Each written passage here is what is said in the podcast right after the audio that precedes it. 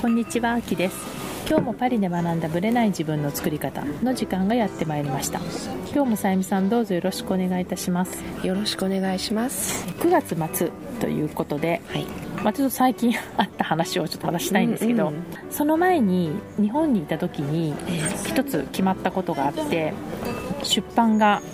おかげさまで決まりましたおめでとうございます。ということでうん。今必死に書いている。今生みの苦しみめっ。ちゃ苦しんでますね、うん。というのはやっぱりブログとかメルマガで書くのと全然やっぱ違ううんですよ。本だもんね。ね。情報性をきちっと。考えないといけないし、まあ、私ほら雑誌もやってたから記事とかも、まあ、書いてはいたけど、うん。またそれとも違いますね。そうよね、うん一つ記事を書くのと一冊本を書くっていうのはまた違いますよね。まあ文字数も違いますしね、うん。なのでねちょっといつ出来上がるか私にも。わからないんですけどはい、海外の方もぜひよかったら Kindle で出ると思いますので見てうんほしいなと思います。また追ってね、はい。ちょっと途中経過をお話ししたいと思います。はい、で今日はですね最近ねちょっと YouTube をね、うん。いろいろ見てるんですよ私、うんでその日本の YouTube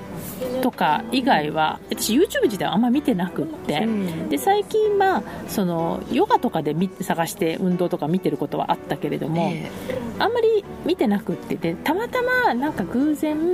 あるカナダ人のえうん。ビーガンの人がバーッと発信してるのがなかなか面白くて見始めて、うんあ英語圏の人の YouTube っていうのもなんか見たら面白いのかなと思って、うん。なんかいろいろ見てるんですよ。美容系とかね、本当メイクしてる時とかそういうレベルなんですけど、うん。でそこでねこの間やってたのがパリジェンヌになる方法。笑えるでしょ？それはどこの国の？多分アメリカなんでしょ。うあのアクセント的にはアメリカ。アメリカ。うん、でもオーストラリアとかカナダって感じもしないんで、うん。多分私のイメージから言うとアメリカの人が、うん。そのパリに、まあ、興味があって、でパリにも定期的に来ててええ。でパリのアメリカから見た、まあ、アメリカとは彼女は言ってないけど、ん。まあ、こっちから見たパリジェンヌの特徴っていうことでパリジェンヌになれる方法っていうことで、まあ、それファッション的な話なんですけども、してたんですねであそうそう確かにそうそうって聞いてたんですけど、うん。まずその彼女が最後に来たのがいつだったかちょっとわからないんですけど、最近来たとまた。でその最近来てそのアップしてたのが6月終わりぐらいなんですよ今年の、うんうんうんだから最近の話なんですね、でその前回来た時と今回来た時何が違ったかっていうと前回はスニーカー人口がほぼゼロだったと。うん。まあ、流行ってなかったっていうのもあると思うしパリジェンヌはああいうスポーティーなものを履かないカジュアルね、うんそう。で基本的にはブーツ。アンクルブーツとか、特に冬とか冬ははね。ねうん。であとは夏も、まあ、サンダルかバレーシューズうん。だったけど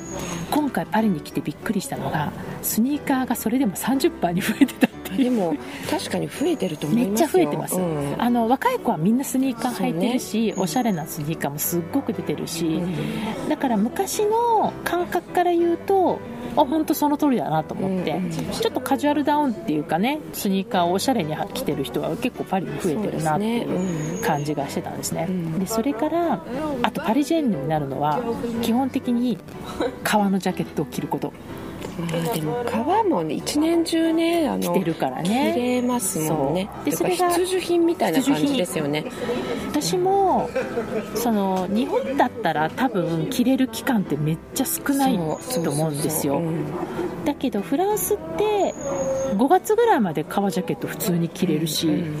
でもう9月には着てますよね。そうだって9月もすぐあっという間にちょ寒くっとねなってきますもんね、寒くなりますから必需品ですよやっぱり。だから革ジャケットを基本、まあ、黒ベースで持っていて、うん。でまあかつそのジャケットのパターンかライダースか、そうそうですね、うん。なんであんなにライダース多いんですかねなんかねフェミニンなスタイルにも、結構こう男前なスタイルにもどっちにもいけるかな。いける、うん、確かに。でなんか私のイメージのパリジェンのスタイルって、うん。こうワンピースとかフェミニンなところに結構あえてうん。ライダースを着ることで、パリジェンヌっぽくなるなっていうのがすごくあるので、結構フェミニンな服にも普通に着てる人多いですもんね。多いですね、うん、バランスが取りやすいんですよ。ミニスカートとかにも合うし、うんうん、あとロングとかにも合うしあの丈の問題もある。丈がちょうどいいじゃないですか,、うん確かに。あの長すぎず短すぎず。短すぎず、ですごいバランスが絶対取りやすいんですよ、ライダースだから絶対みんな1着持っておくとあと、まあ、気候的に使える、ね、ヨーロッパの気候にはずっと使えるかなっていうね、うん、まあ、だから基本みんな黒は持っていて、うん、でまあ結構茶系ももちろんあるし、うん、あと案外多いのはね赤っぽいのも結構多いですよね。そうね。赤って多いなと思って。アクセントカラーみたいな感じで。だから黒をベースに着てよりはの時に赤とか、そういうので、まあ、グレー系とかちょっとこう、そうブラウン系とかそういうので合わせてくるのが多いなっていうのはありましたね。あと、まあ、ちょっと私も全部彼女の言ってること覚えてないんですけど言ってたのはやっぱ基本巻物。はいはい、巻物をするとそうとかね。そう、うん、であの巻物をするとパリジェンヌになれるって言ってて。それだけじゃあ他の地域では巻物しないってこと？うん、でも私ロンドンでも見かけなかったし、だからヨーロッパの中でも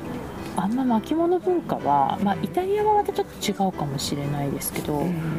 いや基本的にフランスは圧倒的に多い感じはするんですよね、スカーフ文化。ストールスカーフしてない人を見つけるのが難しいぐらいですもんね、うん、でその彼女が言うには、えーと、でも彼女今回来たのびっくりしたのは思ったように今年はなんかスカーフが減っていると。なんか昔ほど多くないのにびっくりしたって言ってたんだけど、まあ、私のイメージだと彼女は6月にアップしてるのでこの時期ちょっと暑かったりもねして。フランスも今38度とか40度になる季節があるのでさすがの私も夏はしないですよね7月8月は、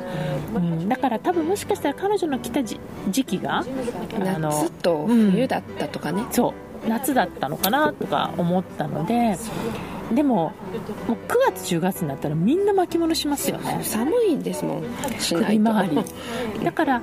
こう結構デコルテ開ける人も開ける人も必ず巻物はして。インナーはデコルテが見せてても、うん、外に出るときは必ず巻物するとかね。しますよね、うん、でそれが本当にストール系もそうだしスカーフ系もするし、うん、まあ、アクセサリーの一種なんですよね。そうですね、だからやっぱりねイメージとしては靴とあとそのスカーフと革ジャンがパリジェンヌになれる。なんか私が聞いた感じではその3つが大きかったなと思ってだから確かに言われてみればっていう感じですかね、うん、でもアメリカの人から見るとそう見えるのかなと思いました、うん、でも確かにアメリカでも住んでる地域にもねよると思うんですけど、うん、思いますね。普段 T シャツとなんとかって短パンとかね。そんなでスニーカーみたいになっちゃうんでしょうかね、そうですね、いや例えばパリにいるアメリカの観光客ってでもすぐ分かるじゃないですか。分かる。もう なんでだろうっていうぐらい。そう。どっから来たんだろうと思うぐらい T シャツと短パン、うん、スニーカー。スニーカー。それも結構ドタッとした。そうあのごつい感じとかね、うん、で彼らはコードがありそうなホテル、うん、おしゃれコードファッションコードがありそうなホテルとかでも全然買えないじゃないですか。同じ同じパターンで来るでしょ、えー、だからだからすぐ分かるんですよね。そう。アメリカの人って、まあ、ある意味、まあ、自分を持ってるなと思うんですけど、ね。うん、でももうそのスタイルを変えない、うん、だって一つ星とか普通の結構いいレストランでもすぐ分かるもん。だって。ねみんなその格好で来てますもんね。ねで英語喋ってるから、うん、あなるほどなるほど観光客の方かなと思って見てるんですけど、うん、まあフランスではまずいないですよね。で、ね。うん、短パンでスニーカーで T シャツっていう格好であんまりパリで見ないリゾット T シャツでもなんかもうちょっと違う T シャツですよね。ダボっとしてないのかなフランスって。あの私思うんですけどフランス人の男性のスーツとかでも、もうちょっとぴったりめ。細身ですよね。すごいみんな細身だし、うん、普段の洋服も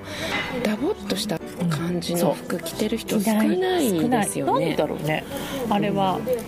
でドタ靴履いてる人もあんまりいない。ドタ靴っていうあれ私ドタ靴って呼 そうだ、ね、呼んでるんですけど。結構そうカジュアルな感じでもちょっと、うん、あの革の靴履いたりとか、うん、例えばスニーカーでももっとシックな感じ。そうそうそうそう、うん、なんですよね、うん、だからちょっとやっぱりお国によって違うなとは思うんですけど、うん、まあそういう意味ではパリジェンヌっぽくなりたかったら、うん、ちょっと革ジャケットに巻物しちょっと、まあ、スニーカーもおしゃれなスニーカーか、うん、あとブーツ履いたりあのバレーシューズで歩くとちょっとあなたもパリジェンヌ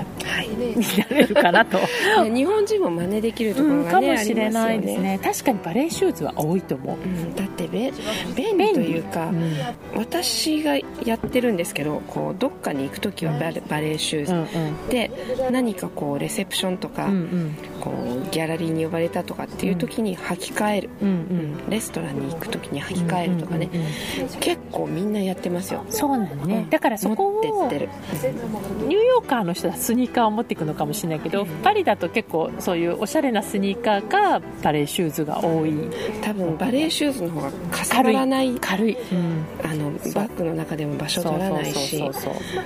そうそれは絶対あるかなと思って、うん、バレーシューズは本当に1個持っておくと、うん、ね、細身のパンツにも合うしすごく便利かなとは、ね、あとうちのね次女の行く学校、うん、9月から行ってる学校中学があるんですけど、はい、スニーカー禁止ですよ。あ男も女も、うん、ダメ。ああ男の子じゃない？革靴履いてくる革靴。革靴。でもサンダルもは OK ああそこが不思議なんだよね。フランスって結構サンダル多いですよね。サンダルは OK だけどスニーカーはダメブーツも他のバレーシューズも全部何でもいいんだけれども。スポーティーなのがダメなのかな？かんないんですけどスニーカーおしゃれなスニーカーもエレガントじゃない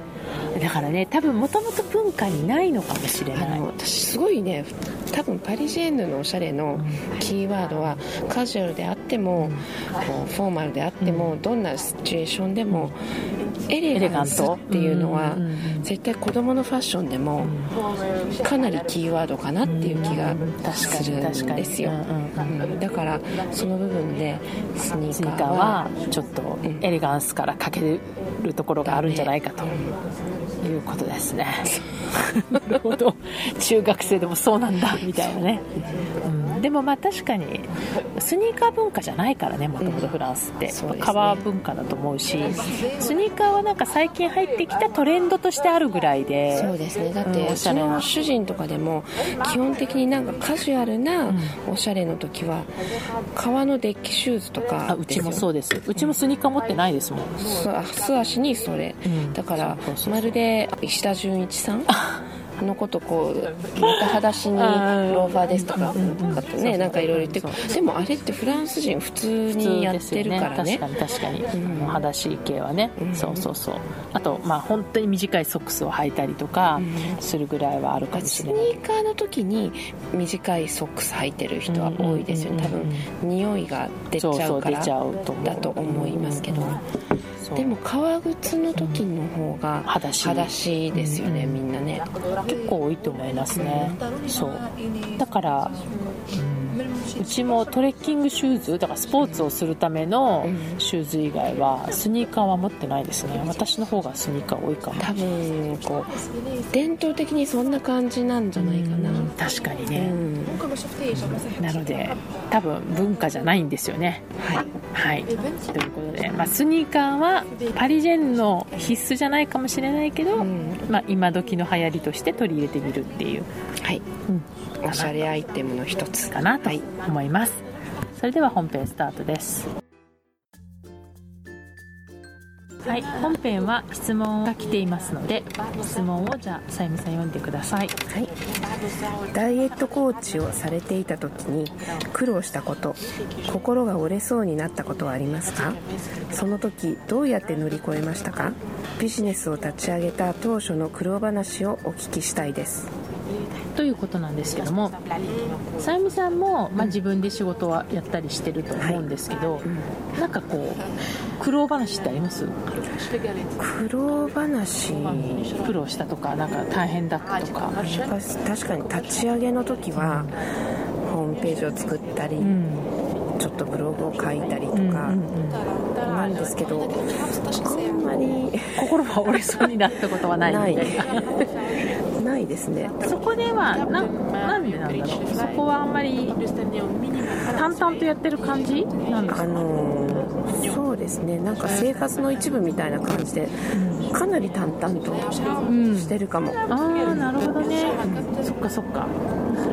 多分今のところもうこれで絶対に食べていかなきゃっていう、うんこれだけでっていうわけではないプレッシャーもそこまで。他にもなんか分散されてることがありますから。ね、そうなるほどね。そういうのがあるかな。確かに。そういうわけで、まあ、ある意味楽しみの一つ、っていう感じで立ち上げたので。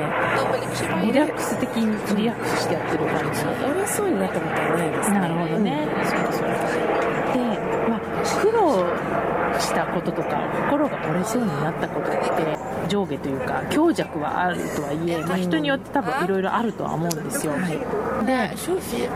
私の場合苦労したことはいっぱいあるけど心が折れそうになったことは多分ないですね、うん、私もそうかな、うん、苦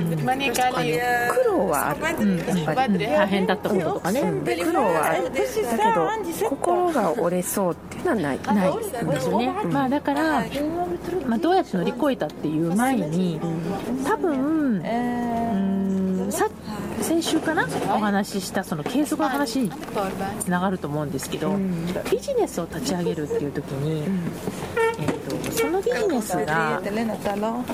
えー、めるっていう発想はないんですよ、多分始める時にね、だからあの続けるっていう前提だから、やめたくなることはないんですよね。だって続ける前提だから。そうだってやり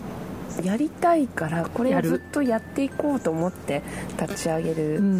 わけですもんね、そうそうそう、うん、なので心が折れるっていうだからやめたくなるっていうレベルのは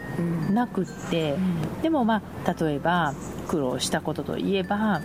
例えば私は海外に住んでるけど、うん、まあね、日本にいる人にどうやって届けられるのかとか、はい、まあ、SNS も今はもっと発達してるけど当時は全然発達してないとか、ね、なんかそういうことはあります。やっぱり、うん、日本に東京に行ったらもっとセミナーができるのにとか、うん、でも思ってたんだけどそれ考えてもしょうがないじゃない、うん、そのやっぱりパリに住んでる前提でもう日本にいないんだから日本にいる人を羨ましがってもしょうがないわけで、うん、だったらもうパリにいるからこそ活かせることをするとか、うん、もう比較しないっていうのは絶対大事かなと思うんですね、うん、だってうまくいってる人いっぱいいるけど私もやっぱりあのイメージコンサルの仕事をこっちで始めて、でもっといろいろ大きくやりたいと思うけれども、実際に状況が許さない こともたくさんあって、家族のこととか。やっぱり優先順位が違ってきちゃうね。ね日本みたいに子供勝手に学校行って一人で帰ってくるなんてないんで、やっぱり送り迎えとかそういう子供かける3とかね、でその時間内でやれることみたいなですよね。ねお稽古ごとに連れていかなきゃっていうのもあるし、まあ、家族のことも面倒見なきゃ主人とかね、夫ほっとくのもやっぱり大変なことになるので、そうですね。後がね問題になるから。だからやっぱりね、まずちょっと今の優先順位っていうのでいくと家族っていうの外せなくて。でそこで今で自分ができること細々でとでもいいから続けてずっとやっていきたいと思ったんで、うん、それでもやるっていうふうに決めたってことですよね。そうそのための苦労はやっぱありますよ、うん、だけどそれで心が折れる、うん、折れそうとかっていうのはないな、やっぱりなんとかこうその続けていけるありがたさというかね、そうですよね。その方があるかな、だからその別に苦労しないでできてる人もいるし、苦労してる人もいると思うんだけれども、まあ、とにかく自分でやるって決めたらもうやるしかないし、まあ、やり方を考えればいいだけだし、だから心が折れてる暇があったらやることやった方がいいかなみたいな。なんかそういう感じなんですよね、だから折れてる時っていうのは、まあもう本当めった打ちに会うことはいっぱいあるかもしれないけど、悩んでる時間があるっていうのはまだ余裕がある証拠なんじゃないかなと思っていて。でも本当にニッチもサッチもいかない時って多分もうやるしかないっていう感じで考えてる時間ないはずなんですよ。そうですね。でもそれくらいの真剣な思いです始めてるかみたいな感じですよね、うん、きっかけがなんかキラキラしたいとか、うん、なんか隙間時間に。あそう副業でそう副業でこれぐらい稼げる。ようなそう。そうそう。でだからそういう言葉がやっぱきっかけになっちゃってると、うん、折れやすくなっちゃうような気がする、うん比較もついしちゃいがちですよね。でやっぱりねやっぱそういう SNS でうまくやってる人とか、うん、あるいはなんか「いいね」がいっぱいつく数とかうん、なんかそういう方にこう流れていってしまうところはあるかもしれないんですけど、うん、本来自分が見たいところっていうのは自分のやりたいことで例えばお客さんを喜ばせたいとか、っていうはずになったのになんか多分目的がだんだんずれてきちゃってるのかなっていう、感じがするので、うん、まあ、心折れるっていうのは多分そこに行っちゃってる証拠かなっていうのを気づくためのサインとしてはいいのかもしれないかなと思いましたね。うん、うん、だから、まあ、いろいろ悩むべきだし私は本当に、まあ、自分のクライアントさんにも言ってるんですけど自分を成長させるのはビジネスと子育てだっていつも言っていて、うんうん、でやっぱりその子育ても結局子育てを通して自分が成長できるし、うん、ビジネスもビジネスを通して結局自分が学ばせてもらってるっていう、ね、赤の他人の人に買ってもらったり、いいって思ってもらえる商品を出さなきゃいけないわけだから、うん、このサービスを。はい、ってことはもう、ま、全て学び、だとするならばもう成長の何て言うのかな。こうツールとしてビジネスをもう選んでると割り切ってもいいかなと、そのお金とかそういう。失うものはないようなそうなんですよね、そうなんですよ。特にまあ女性は学びは多い、うん、多いと思うから、まあ、それがうまくいかなくてそれを畳むことになったとしてもそこで学びは絶対あるはずで、うんうん、次のビジネスに生かせるかもしれないし、はいでまあ、特に SNS を使ってる場合私もそうなんですけど、まあ、経費そんなかかんないじゃないですか。店舗じゃないから、うん、だから、ね、借金をしてまでとかしなくても済む部分が多いと思うのでもうやれることはもう悩んでる暇があったら全部やる。そう。人の苦労話を聞く前に全てやるっていうぐらいの方がいいかなと思います、はい、なので私もいっぱい悩んできたけどその、うん、なんか悩んでる暇があったら行動した方がいいなっていうのはずっと思ってたので、うん、考える時間をとにかく減らしてやれることは全部やるっていう方に切り替えた方がいいのかなと思います。はい、まずは行動。行動から、はい、やれるだから作戦を全部なんか好きなものだけやるじゃなくて全部やってから考えてもいいかなっていう。うね。うん。気が、法則性とかも見つかってくるかもしれない、ね、そうそう。自分のうまくいくパターンとね、できないパターンとか絶対見えてくると、それって次に必ず活かせると思うので、はい、その自分のパターンに気づくためにももうあらゆることは全部やってほしいなと思います。はい。はい、ぜひ参考にしていただけたらと思います。ありがとうございました。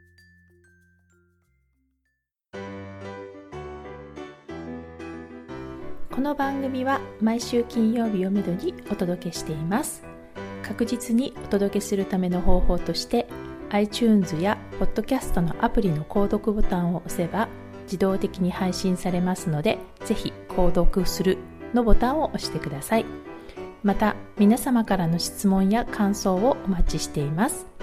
オフィシャルサイトはパリプロジェクトで検索していただきお問い合わせから質問や感想をぜひ送ってくださいオフィシャルサイトから LINE アットやメールレターで有益な情報をお届けしているので、こちらもぜひ登録してくださいね。また、次回もパリで学んだブレない自分の作り方をお楽しみに。秋でした。